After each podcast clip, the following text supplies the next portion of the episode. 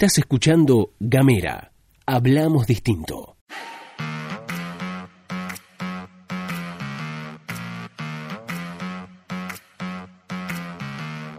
Buenos días, buenas tardes, buenas noches, depende del momento que le des play a este mini podcast. Estás escuchando La Pastilla de Gamera, este micro informativo que distribuimos de lunes a viernes 7.30 de la mañana. Mi nombre es Luz Escarpati y como es habitual me acompaña Gastón Lodos. Muy buenos días, Luz, muy buenos días a todos, a todas, a todos quienes están escuchando. Bienvenidos, bienvenidas a la pastilla de Gamera. ¿Cómo andan? Che, ¿qué pasó ayer? No sé qué pasó ayer, nos preguntaron varias personas. Bueno, acá estamos, ¿eh? No nos recriminen, aquí estamos con ustedes, acompañándolos nuevamente con las noticias. Qué alegría compartir con ustedes esta mañana. Mañana que al ser de día ya cambia, cambia todo, ¿no? Porque ahora, desde muy, muy temprano de día, estamos en 24 de octubre de 2019. Les cuento que pueden recibir eh, la pastilla de Gamera y el resto de nuestra información, de nuestras actualizaciones, en el más 549-2901-502990. Además estamos en gamera.com.ar y en arroba gameratf, esas son nuestras redes. Ahí podés encontrarte con nosotros. Así es, nos pueden encontrar en todas esas redes, nos pueden encontrar a través de WhatsApp, nos puedes encontrar en el, eh, el mundo virtual, del éter virtual, así que nada, contactate y puedes encontrar todos nuestros contenidos. Ahora sí, si te parece bien, Gastón, vamos a repasar los, eh, los, los temas que forman parte de esta agenda de durante esta jornada. Bueno, para el tema central en términos provinciales, para mí, no sé qué opinarás vos al respecto, tiene que ver con eh, la devolución de los fondos de, del IVA y de ganancias. Sí. Esto es así, recordemos cómo viene la mano con ese tema. Eh, hace un tiempo atrás, el gobierno nacional decidió eliminar sobre algunos productos básicos iba eh, eh, el IVA y además eliminar, eh, subir el mínimo no imponible. Claro, después de las paso. Después de las paso, exactamente. ¿Qué, ¿Cómo se tradujo esto? Bueno, se tradujo en menor recaudación por coparticipación por parte del gobierno nacional, lo que significó que lo que recibían las provincias disminuyera. Claro. ¿Qué hicieron las provincias? Fueron, a la, fueron a la justicia. Sí, algunas, no todas. Algunas de las provincias, 15 provincias para ser precisos, se pusieron el grito en el cielo y dijeron, che viejo, me estás recortando fondos, yo ya estoy prendido fuego, me estás matando, Claro. me estás partiendo al medio. Claro. Bueno, la Corte Suprema de Justicia falló recientemente a favor de las provincias y dijo, bueno, está muy bien la medida, macho, pero, pero, guarda, no lo puedes hacer con plata de las provincias, con plata de la copa. Exactamente. Y le ordenó al gobierno nacional que cesara con esta, mm, con esta retracción, pero además le dijo al gobierno nacional que devolviera, en términos retroactivos, lo que eh, se había quedado con las provincias a partir, a partir de la puesta en marcha de estos decretos de la suba del mínimo no imponible y además de lo que es el IVA en algunos productos de la canasta básica, Sí. de la canasta básica. Bueno, ¿qué pasó hace muy poquito? El gobierno finalmente anunció que va a devolver, que ya está devolviendo la guita de las provincias. En este caso, para Tierra del Fuego, van a ser 12 millones de pesos que van a llegar en el día de hoy. ¿Por qué 12? Hoy, hoy llegan. Hoy llegan. Hoy llegan. Hoy llegan 12 Te hago una millones. transferencia hoy. Claro, Te te, tiran la, nacional. te la hago por la Cunza, la Cunza con su celular, viste, incorporando con la clave token la cuenta de la clave de la cuenta única de gobierno de la provincia, El más o menos que así. Tiene que estar seguro que está en el BTF. Sí, claro, más vale. Pasame el CBU. Pasame el CBU, te lo pido por darme llanera. Bueno, ¿por qué 12 millones? ¿Cuánta plata va a ser el, en términos retroactivos? No se sabe muy bien. Porque al, al momento, digamos, no se sabe muy bien por qué. Son 12 millones de pesos, no se sabe cuáles fueron el monto total involucrado, ni la mecánica que se utilizó para definir ese monto tampoco. No lo saben los propios funcionarios provinciales que se han enterado básicamente a través de los medios de comunicación de este temita. Tengo una pregunta. Pregunte, pregunte. Hay una. Estamos hablando de 12 millones de pesos. Sí. ¿No? Bueno, hay un señor que se llama José Luis Álvarez, que es Sí. ministro de Gobierno. Habla de 140 millones de pesos. Porque 140 millones de pesos sería lo eh, sería el total de lo retroactivo. ¿qué había, ¿Cuáles habían sido las declaraciones de, del ministro Álvarez? Bueno, había informado que Tierra del Fuego había intimado a Nación vía carta documento para que se haga efectivo el cumplimiento de la restitución de estos, de estos fondos que estamos hablando. Pero además una cosa que decía era, bueno, necesitamos estos 140 millones de pesos porque si no, no podemos pagar los salarios en diciembre. Así de complicada estaba la situación. Eh, estamos a la espera de fondos nacionales que nos complica el fin del mandato porque estos 140 millones de pesos estaban destinados al pago de salarios fundamentalmente. No, sabemos muy bien por qué estos 140 millones de pesos, entiendo, se desprende de las declaraciones que tienen que ver con eh, fondos retroactivos, eh, y que bueno, y que serán eh, fondos necesarios para poder afrontar el pago de salarios. A todo esto, Marcelo Córdoba, referente de ATE, ya, ya comunicó, informó a través de, medios, tanto a Gustavo Melella, próximo gobernador, como a Martín Pérez, próximo intendente de Río Grande, que si no hay recomposición salarial para diciembre, va a haber bardo. Bueno, básicamente por ahí pasa la información a nivel provincial. Vamos a nivel nacional que tenemos. Hay bardo también a nivel nacional, obviamente siempre hay bardo porque estamos a cuatro días de las elecciones. Estamos hablando de que este domingo 27 de octubre hay elecciones nacionales y vamos a ver qué es lo que sucede, si se repite el resultado de las PASO o algo cerquita de eso, tendremos nuevo presidente de la nación. Y en ese sentido, lo que está sucediendo es, por ejemplo, en primer lugar, hemos tenido, ¿se acuerda usted que después de las PASO eh, el dólar pasó de 45 pesos a 60 pesos? Sí. Fue un quilombo, ¿no? Sí, sí, sí. Macri dijo, miren lo que pasó, miren, ustedes votaron a Alberto Fernández, miren lo que me hicieron hacer, ahora el dólar está en 60 pesos, votenme a mí. Bueno, el dólar subió un poquito más. Alberto Fernández dijo, por supuesto, esto no tiene nada que ver con nosotros, dijo Alberto Fernández. Es la impericia del gobierno de Mauricio Macri. Bueno, ahora el dólar está en 62,37 pesos, sí subió casi 3 pesos, 2 pesos 40, más menos, ¿no? Siempre en relación a eh, el 60 pesos aquel de las pasos. Y lo que, que, lo que hay que decir es que el gobierno está haciendo una fuerte inversión, no, una, un fuerte uso de reservas del Banco Central, ¿sí? Claro. Para contenerlo. Claro, para que no se dispare el dólar, sobre todo en eh, el marco de las elecciones, ¿no? 60 millones de dólares. 600 millones de perdón, dólares. Perdón, 600 millones de dólares liquidó el central para poder contener el, la divisa internacional, que aún así se disparó uno, eh, un 1,6%. Claro, esto quiero aclararlo para que se den una idea de la magnitud de lo que estamos hablando.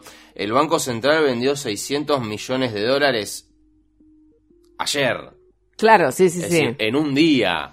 Desde las paso para acá se perdieron 20 mil millones de dólares. Sí, qué momento tan sereno. Claro, en concepto de reservas. Este, el debate que se da hoy, que me parece muy interesante, muy, muy interesante, es que este, lo que se plantea es, ¿qué va a hacer Macri el lunes? ¿Deja volar el dólar y no quema reservas o contiene el dólar y quema reservas? Es decir, dejar volar el dólar y no quemar reservas es que quizás llegar a un segundo mandato o a un cambio de poder con un poquito más de estabilidad económica, de, colchón económico, ¿sí? Porque tener reservas en el Banco Central, pero asumir el costo político que el dólar se vaya a la mierda. Claro. Ahora, sin embargo, lo otro es no asumir el costo político que el dólar se vaya a la mierda, pero dejar el Banco Central vacío. Bueno, esa es la situación. En ese contexto, en ese contexto económico de el dólar que sigue subiendo, que el dólar mete presión, es lo que se conoce como que el dólar presiona, ¿sí? Claro. ¿Por qué? Porque subió 3 pesos, que es bastante igual. Ustedes imagínense, antes subía 3 pesos y nos escandalizábamos todos, pero bueno, subió 15 mangos en un día. Entonces ahora es como que 3 pesos no pasa nada. Claro, ¿no? claro, no pasa nada. bueno, y recordemos también el, incremento del dólar, cómo después opera en eh, los índices inflacionarios, ¿no? Básicamente ese es el gran quilombo de que se dispare tanto el dólar. Claro, claro. Bueno, en ese contexto hemos sido testigos de un milagro. El milagro. de los cuadernos. El milagro de la física, ¿por qué? Porque hay una persona que es capaz de eh, restituir de las cenizas el papel quemado. Han venido como el ave fénix. Claro, y esa persona, no sabemos quién es, es un anónimo que llamó al periodista Diego Cabot y le dijo... Periodista del Diario Nación. Periodista, claro, por supuesto, ah, obvio. Y le dijo, Cabot, toma, te daré este papel, esta bolsa estos cuadernos. no, que Cabo cuando agarró ese papel no sabía que era esa bolsa de papel. El tipo se fue en las sombras, por supuesto, porque no, no le vio la cara. Esto fue en, un lugar absolutamente oscuro, en un, un, palier de un edificio, un ascensor con la luz apagada. Le dio una bolsa que Cabo, que ahí podría haber un arma, una bomba, una había seis cuadernos, que eran seis de los ocho cuadernos. Gloria. Gloria, supuestamente, eh, in, eh, y originales de la causa que, eh, ah, bueno, tiene este famoso nombre que es causa de los cuadernos o hasta ayer, Ayer. de las fotocopias de los cuadernos. Claro. Pasaron una serie de cosas muy, muy interesantes. La primera es que el mismo Centeno, que es este señor que era chofer de, de, de un funcionario del gobierno anterior, Barata, Roberto Barata, era quien había hecho, confeccionó estos cuadernos, ¿sí? En dos que supuestamente era testigo de un montón de pagos de coimas y demás. Eh, él dijo que los había quemado los cuadernos en la parrilla. Pregunta. A partir de ahí, ¿no? Dijo Centeno que eh, había quemado los cuadernos. Ahora aparecieron. Centeno, ¿no, no dio falso testimonio entonces? Claro que sí, de hecho Centeno es este testigo protegido en este momento, Claro. nadie sabe dónde está, nadie sabe dónde está ubicado, debería revocársele eso y debería ir en prisión. Ahora bien, lo primero es eso, falso testimonio, porque mintió, dijo que los había quemado y resulta que no los quemó. Claro. Bien, el tema es que, que, que en, en aquel momento incluso Cabot, que fue el periodista que presentó los cuadernos, las fotocopias, porque la cuestión original es que le habían dado los cuadernos a Cabot. Cabot le llegó a sacar fotocopias a los ocho cuadernos así súper rápido, le pidieron que se los devuelva, Cabot se los devolvió y ahora los quemó en la parrilla de Centeno y ahora volvieron a aparecer. Claro. Eso por un lado. Por otro lado, lo que... Cuatro días antes de las elecciones presidenciales. Por otro lado, lo que hay que decir es que los cuadernos que aparecieron es Tornelli, fiscal que está en rebeldía hace siete meses en otra causa, una causa de extorsión. En base a la causa de los cuadernos, no se olviden que hay un juzgado en Dolores que, que, que a cargo del juez Alejo Ramos Padilla que investiga a Stornelli, a D'Alessio y a un par de personas más por usar la causa de los cuadernos para extorsionar gente y sacarles guita e involucrar a otras personas. Eh, Stornelli recibió los cuadernos, ¿sabe cuánto tardó Stornelli en decir que son posta? ¿Cuánto? 15 minutos. Ah, mirá. En 15 minutos Stornelli demostró una capacidad de peritaje asombrosa e impresionante. Ahora bien, esto, como decías vos, a cuatro días de las elecciones, tiene un altísimo impacto mediático, pero dos cosas. La primera, ¿tiene impacto en la causa? No. ¿Por qué? Porque la justicia, es decir, Bonadío y Stornelli, sobre todo Bonadío, que es el juez a cargo, dijo, la fotocopia de los cuadernos son válidas. Vale, punto. Listo, es ¿no? lo mismo que un original. Es lo mismo que un original, por lo tanto, aparece el original y solamente impacto. Eso Claro. por un lado. ¿Qué impacto también, digamos, eh, remarcando esto, ¿no? Impacto mediático, simbólico, a cuatro días de las elecciones presidenciales. Bien, en ese contexto hay que decir lo siguiente. ¿Esto cambia que el dólar está en 63 pesos? No. ¿Cambia que el Banco Central haya vendido 20 mil millones de dólares de las PASO? No. ¿Cambia que la inflación sea del 60%? No. Bueno, entonces vamos a ver si influye tanto o no para el domingo. Eso por un lado. Por otro lado, hay un montón de gente este, que, que, que, que, que se indigna y demás. La investigación está en curso.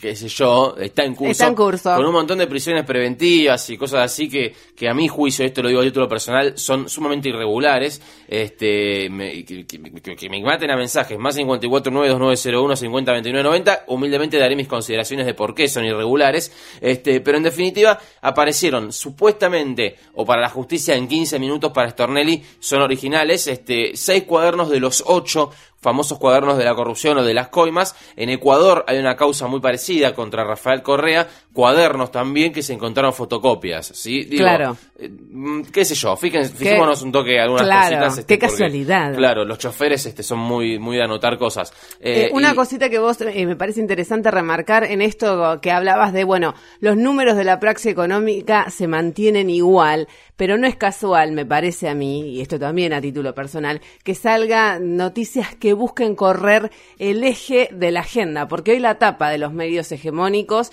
está vinculada con la- la- los cuadernos, los cuadernos, y no tanto, y no tanto con las diferentes variables de la praxis económica. Bien, entonces esta es la cuestión. En- Sí, eh, tenemos eh, una caída abrupta de las reservas del Banco Central. Digo, y por otra parte, yo no sé quién, quién está atrás de esto, ¿no? Hay, un tufillo a todo, pero en definitiva no hay, eh, parecería que siga intentando las mismas tácticas o siguen pareciendo, apareciendo las mismas cosas cuando la, la persona que está asignada como la jefa de la banda es vicepresidenta y de una fórmula que sacó el 50% de los votos. Lo último, hoy hay cierre de campaña. Macri, todo, ¿no? Todos los espacios cierran porque la veda empieza mañana a las 8 de la mañana, mañana Sí. viernes. Va a estar eh, el Frente de Todos en Mar del Plata a las 3 de la tarde en la Rambla. Mar del Plata, ciudad soñada, hermosa ciudad Mar del Plata, 3 de la tarde. Y también en otra hermosa ciudad va a estar eh, el Frente Juntos por el Cambio en Córdoba. Va a cerrar allí, ciudad que le dio, este, provincia que le dio a Macri con el 70% de los votos la presidencia del 2015. A las 3 de la tarde el Frente de Todos, a las 6 de la tarde el cierre de Juntos por el Cambio, ¿sí? Muy bien, bueno, esto ha sido todo por hoy. Estas son las novedades. Esta es la agenda de la jornada. Nosotros nos vamos, nos despedimos. Estuviste escuchando La Pastilla de Gamera.